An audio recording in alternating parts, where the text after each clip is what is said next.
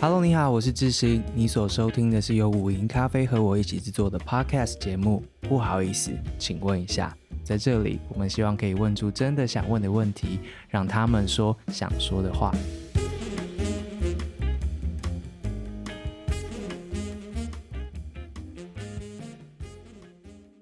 节目的第一集上线的时间点对我来说非常的重要，是俄罗斯大规模侵略乌克兰的这场战事的一周年。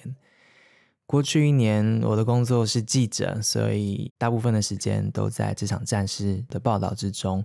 去了乌克兰两次，然后一次在边境，一次在基辅里面。但同时呢，我每一天基本上远端的报道是没有停过，所以都呃试图跟着动态的发展。然后让大家知道，我觉得其中一些关键的一些受访者，一些重要的事件。一年之后，这场战争留下来的是什么？我想每个人看见的都不一样，也蛮好奇大家最记得的东西是什么。对我来说，是好多人持续在 IG 上面发的动态，他告诉我的事情，然后我看见他们组织在努力的方向，又或者是他逃亡生存的每一个脚步、每一站的移动，然后还有他们伤心、心碎跟失去之后的纪念，大概是各式各样的这样子的情绪组成了过去的一年。可能在我身上留下了很多吧，但我们先从总体数字来看一下这场战争的现况。联合国说，目前有两千一百八十万个乌克兰人需要人道救援，占了整个国家的一半的人。他们可能因为贫穷，可能因为能源设施的破坏。可能因为他没有了家，可能因为他身体跟心理上面受到了伤害等等的，但其中联合国说，其实这么大规模的人道救援呢是非常非常困难的，他们只能救其中最急迫的这一千五百三十万人。他的紧急救援援助的副秘书长格瑞菲斯说，战火每一天持续造成死亡、破坏和流离失所，而且规模惊人。我们必须尽我们所能帮助最难到达的社区，包括那一些靠近前线的社区。乌克兰人民的苦难远远没有结束，而且他们持续需要国际的支援。如果你想要知道这场战争的动态的话，你可以在我的 IG 上面，我会尽可能的分享新的动态、新的画面、新的发现。但同时，嗯，我觉得这些数字啊、这些报道啊等等的。对台湾人来说，恐怕没有办法真的让大家理解战争是什么。我想，真的，我们如果没有到那里的话，会非常非常困难。所以这一集，我们希望邀请人在台湾的乌克兰人 Mariana 来跟我们分享。Mariana 其实是一名音乐创作者，她是一名翻译，她讲华语，她也是一名学者，现在正在台湾做博士学位的修读，然后也在中研院做过研究员。今天邀请大家来分享，主要是想要回答一些问题：到底什么是战争？战争发生在一个人的生活里面是哪一些？战争开始之后，他要面临的抉择是什么？那对他造成的伤害是什么？战争已经一年了，这一年里面他的生活怎么过？我觉得每个人。你知道，每天起床之后都是一系列的决定，然后形成了一天的组成。但是在战争之下，他的生活是要怎么继续呢？我们收集了好多大家想问的问题。有些人问说他吃什么，有些人问说他对未来的想象是什么，有些人问他。过得还好吗？他肩膀上面承担的那一些，他活在台湾，他在台湾之后会不会有一些生存之后的罪恶感等等？大家的问题都很直接，但是大家也都以人跟人之间的对话来理解他。我非常的感谢大家。我想这是过去一年我最期待大家可以跟我一起经历的。很多时候跟这些在战争人当中对话，其实更像是一个朋友跟朋友之间的。关心或是理解对方的状态。接下来的这两个 小时，我们会剪成两集呢，真的就是一场朋友跟朋友之间的对谈。我希望让 Mariana 说所有他想说的话，在经历了一年的这样的生活里面，也希望我们坦然的面对台湾人想要问乌克兰人的问题。呃，非常谢谢 Mariana 愿意回答这所有的问题。然后也谢谢他对我所有的帮助，在基辅的时候，很多时候是靠着他的朋友带路，我们才能够顺利跟安全的完成我们的任务的。接下来，请你听看看我们的对话。我很享受这场对谈，我也很开心。嗯，有机会在没有束缚的、没有框架的、不讲究政治正确的这一些前提之下，真的听见了乌克兰人过去一年的生活。这一位乌克兰人，他过去这一年感受到了什么？体会到了什么？对我来说，那些就是战争的模样。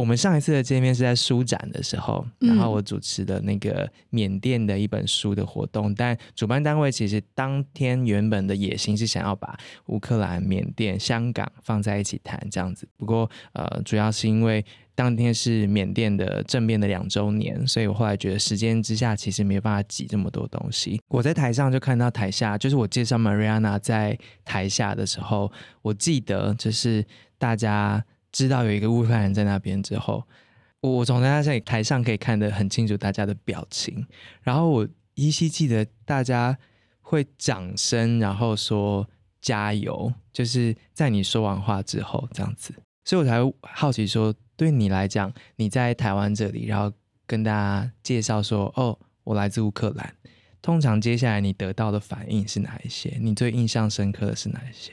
我可以很自信的说，可能百分之。九十九的情况下，就可能会有反应，就大家会说啊、就是啊，我们知道，至少他们表示他们很清楚乌克兰在发生的这些情况，嗯、所以而且大部分都是为乌克兰加油。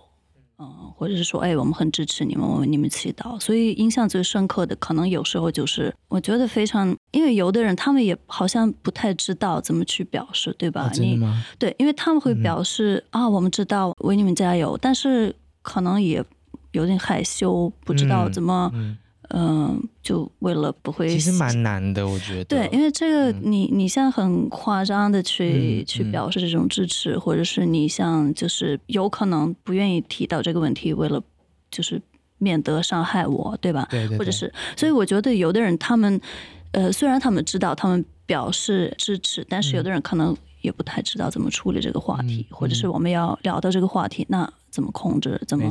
对，然后我自己也会在想，对吧？因为我一直觉得，嗯，可能你也不希望就太只是讲这个战争或者是怎么样，嗯、对。嗯、但是就算是陌生人当中印象最深刻之一，嗯、呃，我记得我去年十一月份的。时候我去过阿里山，嗯，然后我在去阿里山那个森林公园的时候，嗯嗯、那那边有一个 Seven Eleven，然后我再去买水，然后呃，那那位女士就是店员，她问我是来自于哪里，然后我就告诉她说来自乌克兰，所以他非常就很真诚的、很衷心的去。告诉哎，我们为你们祈祷，我们很支持你们，希望你们加油。然后他的话就非常的，嗯，我觉得是真的从内心的话，嗯、所以嗯，嗯，对我印象最深刻的，因为可能是完全不认识我的一个人，然后能感觉到是很真心的一种方式去祝福我们，所以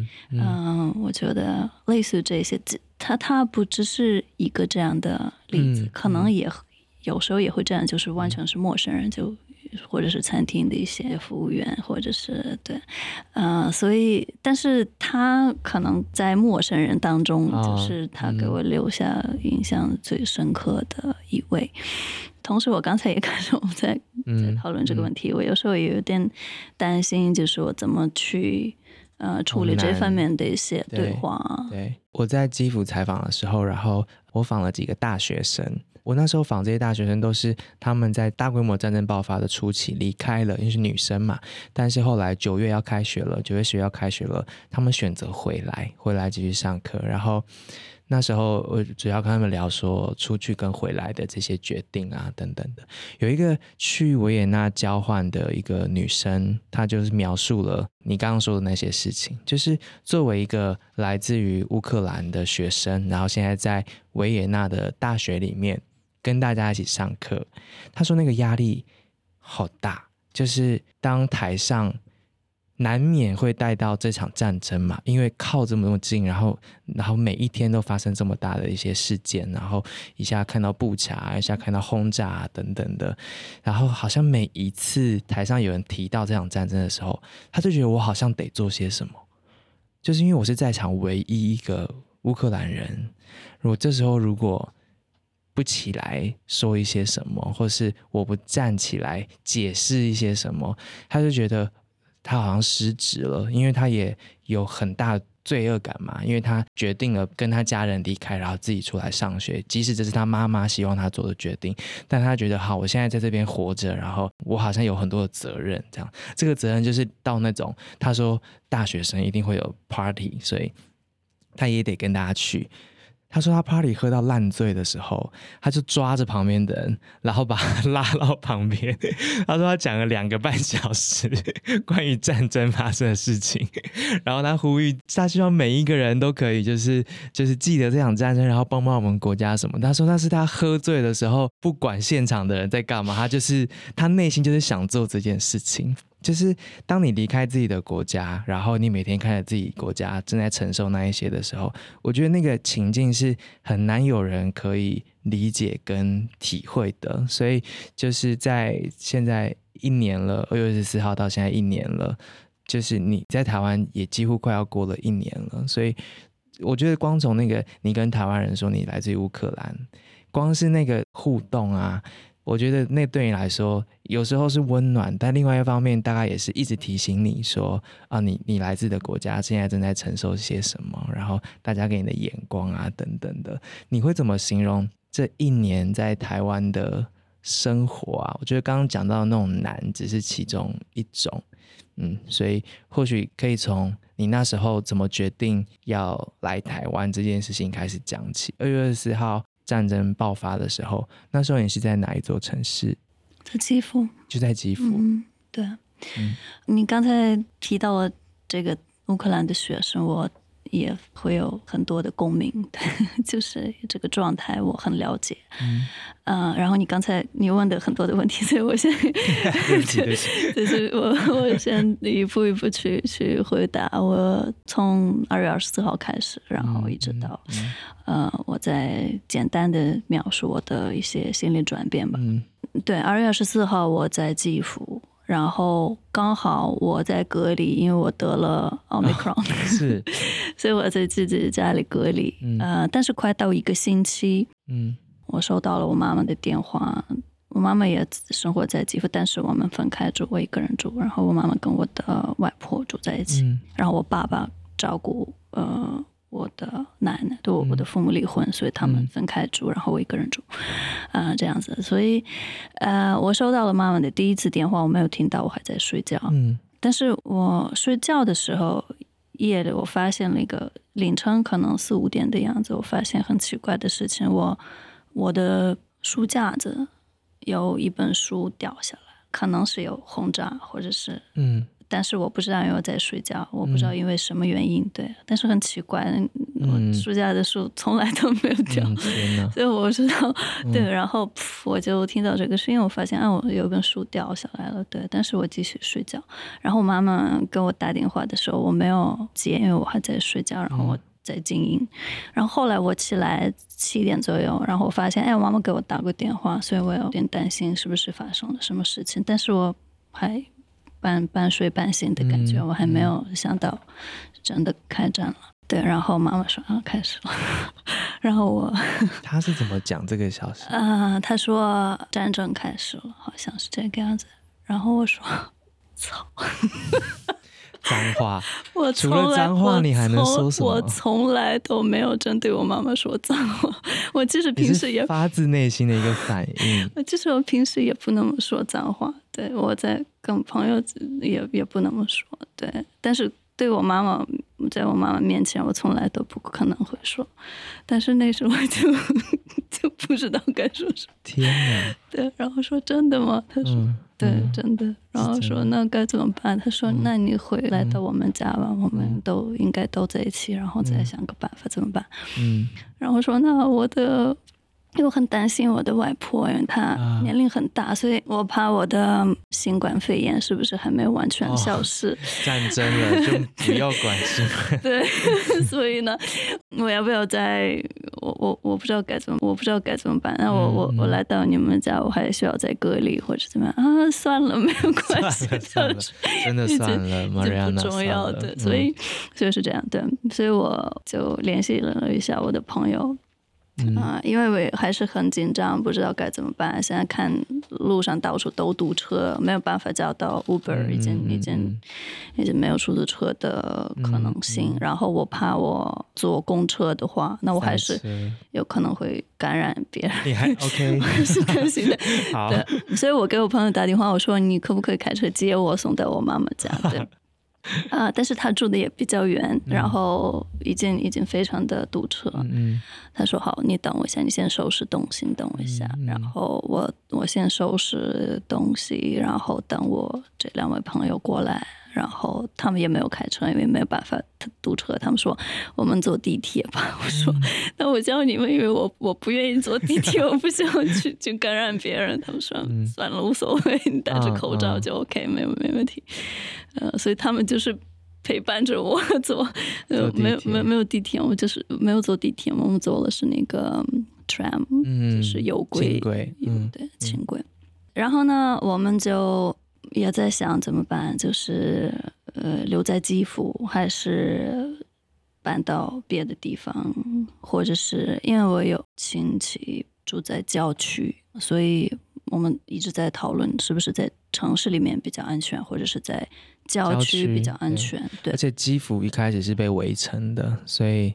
军队是直直对着基辅攻过来对，对，所以他们是从北边往基辅州一直在，嗯嗯、已经开始在往这边行程。嗯嗯嗯、然后我舅舅的家就是他，他住在郊区，但是稍微偏南一点。所以当时俄军离我们的距离可能，呃，最近也是十几公里。哇！但是我们没有到我们那个地方，嗯、但是已经就这么近了，就是已经很危险。嗯、所以我们现在我们现在城市里待了两天，头两天，但是要去到防空洞，到避难所，因为我们家里面我们那个楼就是我妈妈住的那个楼。嗯地下室，嗯，没有，没有，对，它它是有的话，但是非常简陋，简陋就这个卫生就就那么不可能在那里待着，所以，但是嗯，对面有一个学校，有个中学，然后那边是嗯，就是安排作为一个避难所，他们也有地下的，但是那边已经坐满了人，就是已经很多没有空气，然后我们。嗯，姥姥就就可能受不了，所以我们就头两天我们在有警报的时候，还有在夜里，我们就去那边那个学校，在那里去过夜。嗯，嗯，所以连续两天就在那那边也没有办法好好休息。对，嗯，呃，所以就是在那里过夜，然后回到家里稍微睡觉，嗯，但是也一直在这种很焦虑的状态，也没有办法睡，然后也不知道那。到底怎么办？然后，同时当然就是收到了来自全世界各地的我的朋友很多，就是来自不同的国家的朋友，嗯、一直接很多的信息，就是他们一直说：“哎，你们要离开，我们有住的地方，你们你带着你的家人离开乌克兰，然后可以住我们家，就等等等很多这样的，就是让我非常 感动的、感动的一些，呃，这些这种表现。然后很多人就一直呼吁我们，你们要尽快离开。呃，但是我当时也很纠结，因为我不知道为什么说不出来的感觉。我那时候没有想象这是真正的一个，嗯，会持续很多，对。对好几个月，甚至是可能好几年的一个战争。对，对我们可能会觉得，OK，他们打一下，对，打一下。我心里一直相信他们不可能会占领基辅，嗯、可能基辅保卫的是最好的，嗯、有可能是他们打几天，然后发现不成功，他们就会撤军。嗯。那时候我就是这么想的。嗯、虽然现在全国都是有这种轰炸，嗯、然后各个那时候我就没有去想，哎呀离开或者是怎么样，我可能再坚持几天，可能就 OK 了，或者是 我好像可以理解，对，对就是完全不可思议的。我啊，我当然不可以理解啦，但是我的意思是说，呃，你知道大家现在在听你说，呃，有人让你走，那你为什么不走？你当然要走啊，这样子。可是。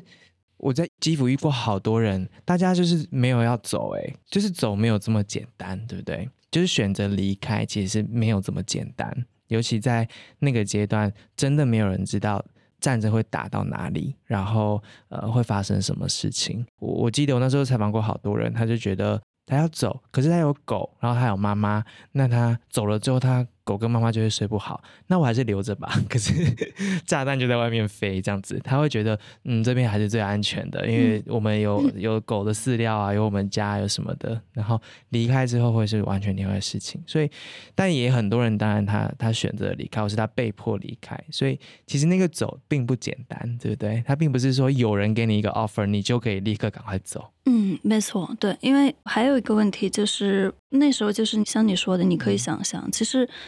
是这样，因为你每一刻、每次的决定都是非常的重要的，嗯，然后好像你一直做的决定都是生命 性的一种决定，是啊，是，对，但是曾经也没有过这样的经验，所以好像你当时做的所有的决定都不可能是完美的，也不是准确的，对，所以我选择这样去做，那。我没有，好像没有别的选择。我我没有可能去花时间好好思考，或者是怎么样。嗯嗯、所以那时候我就意识到了这个重要性，就是快决定的重要性。嗯嗯、但是我也不知道哪个选择是准确的，对吧？嗯。嗯，但是同时我也发现，对，我我也意识到啊，可能我还是对自己家人也有有负责任，啊，因为他们是选择啊哪里都不去没关系的，啊、对，我们在这里才舒服。嗯、有老年人，他们习惯自己的家，对他们来说，任何的变化是非常困难的，等等等。所以，但是后来就是过了两天，就是头两天之后。嗯，我已经发现我的心理已经不是特别的稳定，就是我没有办法嗯睡觉，嗯、我、嗯、sorry，我没办法睡觉，我非常的可怕。嗯、然后我一直需要保持警觉，嗯，因为每天甚至是每个小时战争都有新的进展，嗯、我们需要比较保持这种弹性。那是不是真的？就如果情况真的变得更危险的话，那还是需要做出一些决定。这种从家到避难所，然后回到家去避难所这样的过程，可能很困难的，没有办法正常生活。所以我还是那样，你随时看到是那些画面。对对当然，对，当然，就是你一直在，你一直在看新闻，你一直在跟不同的人咨询，一直交流，一直大家都互相觉得那该怎么办？然后有一部分人说。必须离开。有一部分人说没关系，我们在这里，在基辅是最安全的，啊、呃，等等。所以，但是后来我就觉得，嗯，可能我还是我们去我们舅舅家可能会比较好，而且他有比较相信他的这种。可以保护我们的能力，嗯、反正我相信跟他在一起会更安全一点，所以我花了一段时间要说服我妈和我的外婆，就还是要去，所以犹豫了一段时间，后来，然后舅舅也说：“你们做好决定，因为我我来接你们，你们又不愿意去的话，那我我 我现在也没有，就是有就是那种呃，而且接过去之后也不一定能够再回去。”没错，对，对因为到处都已经有这些 checkpoints，然后已经很危险，然后也没有办法，已经他汽油其实汽油的汽油已经已经不够，所以他说我每趟跑来跑去是非常珍贵的，所以你们要做一个 战略物资，一个甚至连一块饼干都是 战略物资，就是我我当然没有办法理解，可是我觉得好啦，我们还是要顾一下听众，就是听众如果有听到我们讲话的话，他会发现。所谓的战争其实就是这些细节，对吗？一本书掉下来，然后我要坐地铁还是坐 train 还是搭车？我汽油怎么用？我人要在哪里？俄军到底会从北边还是东边还是南边过来？我要去找哪一个亲戚？每一个决定都背上这些细节。台湾人很多人没有办法理解战争这件事情，他只看得到数字。可是像我们要去基辅采访，我我们那时候有很多人会说啊，普丁现在要发表演讲啦，然后可能要宣布大规模征兵啊。我立刻就收到编辑说，自信你要提早退。所以你知道那个细节就在于，我们的巴士是要三天之后开，还是要明天开？你知道，光这件事情，我们三个记者就要讨论说，我们需要 取消三天后的巴士，然后因为普丁明天要发表演讲，所以我们先买明天的巴士票吗？或者是说，我们现在要不要去买一桶三十公升的水放在饭店？我们需不需要备什么？就是这些。所谓的战争，其实全部构筑在这些细节上面的，就是生存战略，对吧？对 那我可以问你一下，你有没有发现，就是你去乌克兰采访的时候，有没有至少一个人会告诉你，我会想象他们会全面侵略？没有啊，他们准备，就是乌克兰人当中连一个都没有，对吧？都没有，一个都没有，全世界应该只有。台湾人会，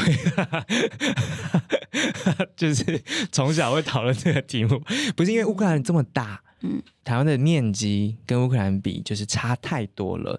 乌克兰这么大一个国家，你怎么会觉得？因为它不合理。它这么大一个国家，你要一次打这么大一个国家，发动这么大一个世界级的攻击，基本上是不合理的。就站在战略的角度，对他的国家、他的政治、他的经济利益都是不合理的。所以这是一个不是说不警觉，不是说忽略了，而是它不合理。到底做这件事情对谁？有好处，对吧？没错。所以，对，嗯、所以我可以理解每个人都是这样告诉我的，不管他是真的军事专家，还是他是情报专家，还是他就是一个妈妈，他都会觉得不可能啊，俄罗斯不可能，他最多就是在乌东，然后或是哪里又吞了一块，或是怎样的。所以，当战争发生的时候，大部分跟你是一样的，就是我没有做好这种大规模对抗的准备，心理准备。那你什么时候？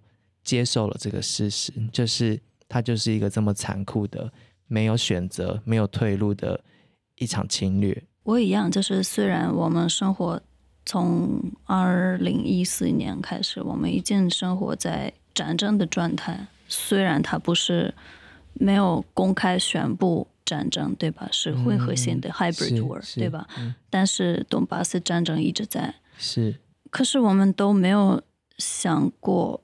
这种冲突没有一个和平的解决办法，就是外交，谁都不敢想象，真的是没有其他的选择，真的只能全面打仗才可以解决这个问题吗？我我觉得我每次在问这种问题啊，我都觉得很残酷。我我知道很多遇到的乌克兰人，他们都有亲戚在俄罗斯，或是他自己就在俄罗斯出生长大的，所以。你知道，你看着那些事情真正的发生，就是他那样对待我们，就是尸体啊，然后各种暴力、性暴力，然后小孩啊等等的，一步一步看见他们竟然真的做这种事情，就是你要光是要接受这个事实，那个心理上承受的暴力是没有人性的，就是你要接受眼前正在发生的事情。我觉得不要这么说啦，但我是台湾人嘛。那我当然有很多中国的朋友，我会常常类比这样，就是当我真的发现，假设他们真的对我们做了我在乌克兰看到一样的事情的话，我该如何是好？光是情感上，我该如何是好？我都觉得我这好难哦。情感上，你要先接受，哇塞，这么残酷的暴行，真的就这样发生了。然后接下来我还得回到生存这件事情，要振作起来，试着去生存。所以我觉得我刚刚问你这个问题，就是你怎么接受眼前事？我觉得那应该是永远没有办法接受的。对，对对没错。我到现在我还不敢相信，这已经成为我们的现实。因为我还在乌克兰的时候，我那时候没有时间、没有能力、也没有力气去思考这些问题。当时就是一个完全是这种生存模式。嗯，好像我现在从。现在的这个有了时间的距离来判断期间的我的状态，我好像生存在生活在一个网络游戏里面，好像是在一个 video game 里面。对，我好像是在扮演一个角色，但是我也在一个很陌生的一个环境，不自然的环境，我我的嗯。嗯所有的动作，我的生活模式、生活方式都发生了很大的变化，而且我完全不知道怎么去处理。嗯，嗯，我知道唯一的一件事情，我要保持警觉，我要控制。那时候就好像所有的情感上的一些表现都控制的，就压制，压的非常的厉害，就。连哭都没办法哭，好像你都已经变成很紧张的一个状态，但是也没有办法放松，也没有办法放开你的 emotions，你的情绪。嗯。但是我们其实搬到我就是舅舅家的这个郊区的时候，那时候就不断的轰炸，你的听觉已经可以分别出来是在轰炸，哦、或者是在，或者是在。那种放放空，那种 counter，嗯，对吧？对，所以，呃，而且一直觉得，哎，没没关系，没关系，这是我们我们在防空，在，在防空，在对抗，嗯、对。但是还是在 Vasilkiv 很近，可能十公里左右，有一个油库在在着火，嗯嗯、然后我们从。我们的窗户外面也能看到，对，然后一直在我们附近有一些导弹，然后也有时候特别近，然后我们在这个浴室里面 藏着，然后然后我也看到，或者是我们去卖东西，那我舅舅家的这个村庄，它只有几个可以卖食物的一个小店，他们基本上已经没有太多的食物，所以需要开车到另一个比较大的一个。算是一个镇吧，嗯，然后你要经过一个 checkpoint，嗯，嗯，然后到处都是拿着武器的，虽然是乌克兰，嗯，但是那时候我我真的不敢想象，然后又又有警报，又又开始轰炸，所以我真的不敢不敢想象，我连去买吃的东西，我需要面临这些 这种威胁，是怎么可能？那我们怎么可以在这种情况继续活下去？呃，这当时我不是说你接受了，但是好像你意识到，哎，这是我们现在的现实吗？对，所以我嗯，我每次在就是进行这种对话的时候，我其实都会好奇说，你们觉得为什么你们会记得这么多细节？比如说我们去我去那边的时候，然后因为你你特别提醒我要去一些。没有人去过的小村庄，所以我们的确就去试着去了。但 Valerie 带我们去的，然后你知道那些村子的人就会说，比如说我们开在高速公路上，然后就是说那边那个招牌那边之前有一台车，然后他在我前面一百公尺，还好我开在后面，因为他就是开到地雷上面，然后就爆炸了，然后那个尸体就落在前面。所以我后来就是把我的车停下来，然后回去，然后整理那个现场，然后拍下来，然后通知谁谁谁谁谁，就是你跟着他们在那边，哪里在什么时候发生了哪一些事情，然后他当下的反应、他的情绪、他跟那个人的互动，每一个人就跟你一样，他都记得清清楚楚。我们现在对话是几乎一年之后。但是你从接电话的那一刻，一直到撤出来，然后到舅舅家离开基辅之后去买食物的，这每一个细节都记得清清楚。你觉得这是为什么？呃，我觉得这是一个虽然不自然的，但是很容易理解的一种反应，就是像我刚才已经说了，好像你做每个步骤，你每个决定，每个小小的动作、行动都是关键的。哦，所以你要记下来自己做了什么样子？不是我拼命去记下来，哦、不是我我故意的去记，自动建立起来的。对，这个、但是它好像是一个当时你一直在做，在因为这些生活当中的一些很日常生活当中的一些所有的东西，我们不可能去记得。记得我们其实，但是战争的这个人就都对，我们也忽略，对吧？就是我每天早上起来去刷牙、洗澡、锻炼什么的，这是我的日常生活，很很正常的一个节奏。嗯，但是你有了这样的一个新的生活模式，你好像每个东西都。变得不正常，但就像我在布查的时候，嗯、跟布查的人对话，嗯、他记得的那些细节是非常可怕的，就是那些画面，或是他的先生怎么死的，那个尸体后来长怎样，他怎么拖那个尸体，然后等等的这些，就是我我想我的问题是说，记得这些其实很痛苦诶，可是你们都记得这么清清楚楚。对，我其实很幸运，因为我没有看到尸体在我面前。因为后来我们有在郊区待了，嗯，两个星期左右，三月十一号好像是，嗯，嗯、呃，然后我们又决定往西部走，嗯，呃，因为感觉越来越不安全了，所以俄军他还是继续往往基辅走，然后已经占领了北边的一些基辅州的。这些地方，然后我们也有一些朋友在那边已经被占领的地区，偶尔会联络，因为基本上没有信号，也非常的可怕。他们说坦克在我们这边，然后有人在针对南线开枪，就是无理由的开枪等等等，然后有人就进入到我们的院子偷东西或者是怎么样，反正已经知道这个越来越近，而且我天天都看，我已经看到我。外婆的反应，我已经发现她感觉不是特别的稳定，所以我就是很担心她的状态会不会受到很严重的影响，所以我觉得我们还是可能稍微可能要离开，嗯嗯，呃，所以决定，嗯，可能还是去西部，然后朋友介绍。因为很多人已经走了，走了对、嗯，然后已经没有没有饭店，没有房子，没有住的地方。对，嗯、有朋友在 Khmelnytsky 嗯，因为从马里乌波尔，然后从东部那、嗯、那块已经有很多的难民，而且他们已经、嗯，他们已经失去了房子，他们失去了一切，嗯、所以这些难民从人道主义走廊的人道走廊、走就把他们疏散到西部，所以。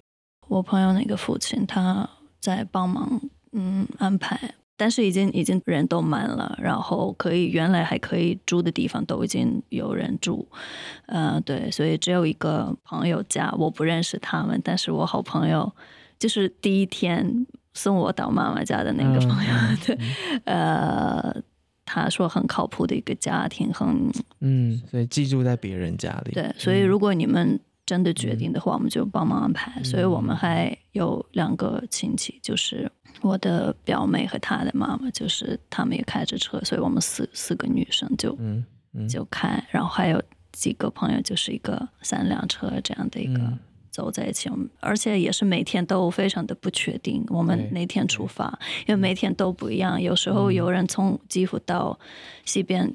虽然距离不是很远的城市，但是走了半天或者是 一天，这都是不确定的。对，所以我们那那天一样的，就是每天我们 OK，我们走还是不走，具体什么时候我们就约什么时间，就是非常的关键，每个细节都很关键。所以我们这个路程也非常的困难，就是主要是我路上车还。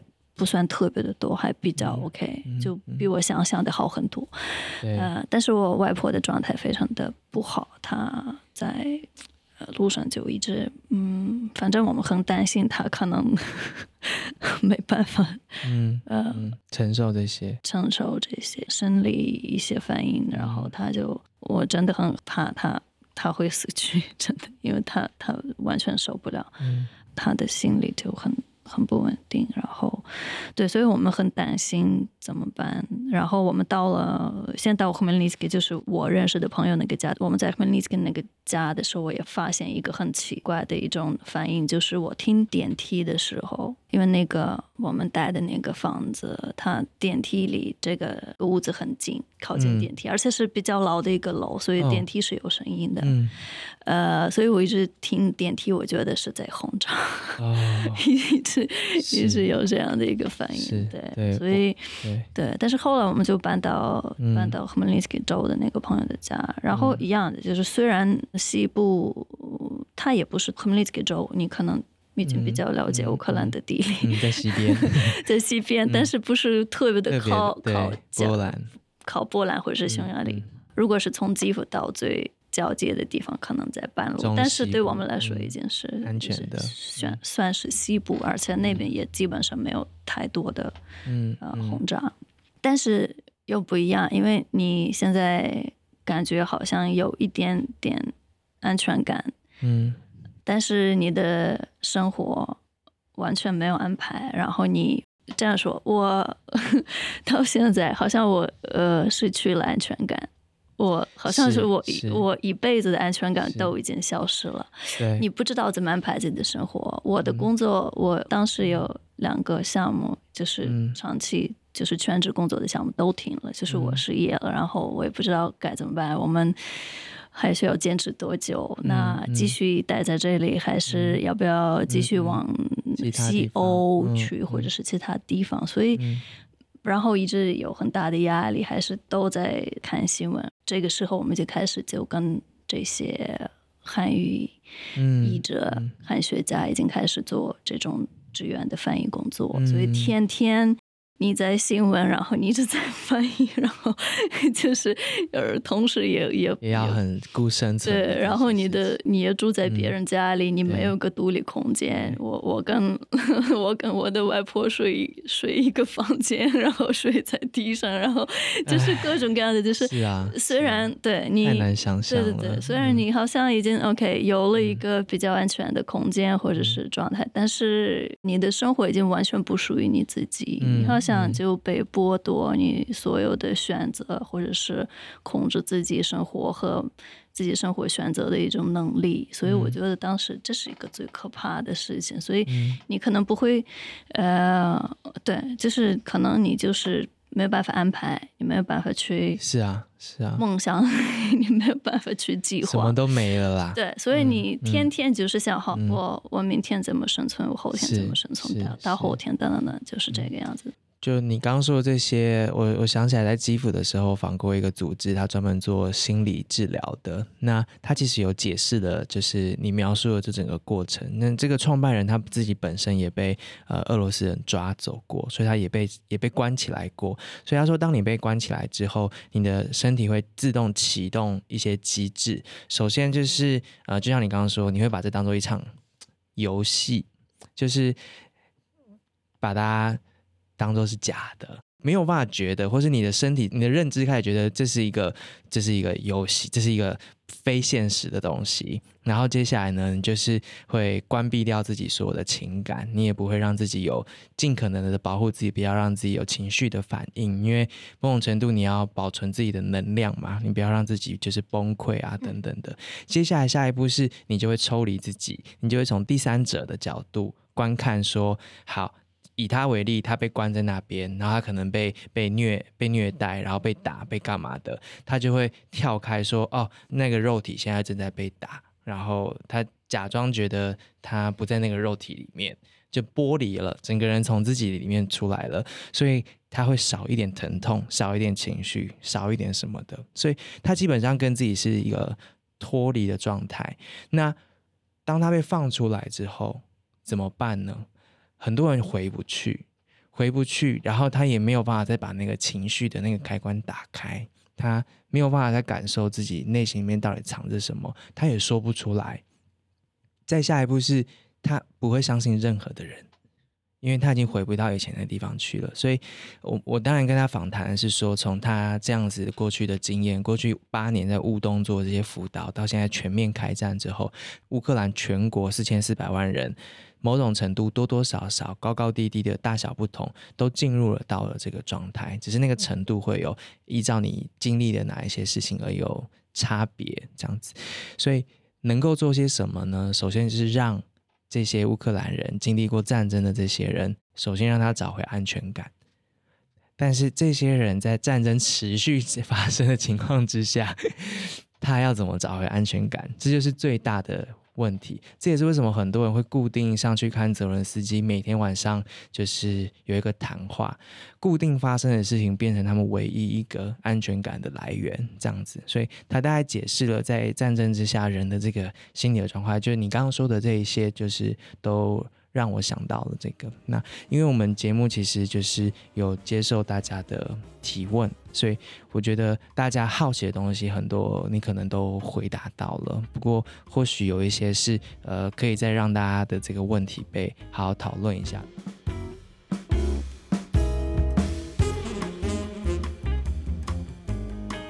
谢谢你的收听，而且听到了最后。Marina 分享了很多在战争之下他生活里面的每一天每一个细节，还有他的心情。其实我也想知道，对所有听到他对话的人来说，你们的感受是什么？而对你来说，这一年你是怎么度过的呢？你有什么想要告诉 Mariana 的话，或是你想分享的，随时可以透过我们的社交账号告诉我们。你可以搜寻五营咖啡，或者是不好意思，请问一下，就会找到我们在 IG 跟脸书上面的账号。也记得，如果你还喜欢这场节目的话，还有下半集，我们一起来把台湾人的问题听听看，让 Mariana 她会有怎么样来回答，或是她看到这些问题之后，她的感受是什么？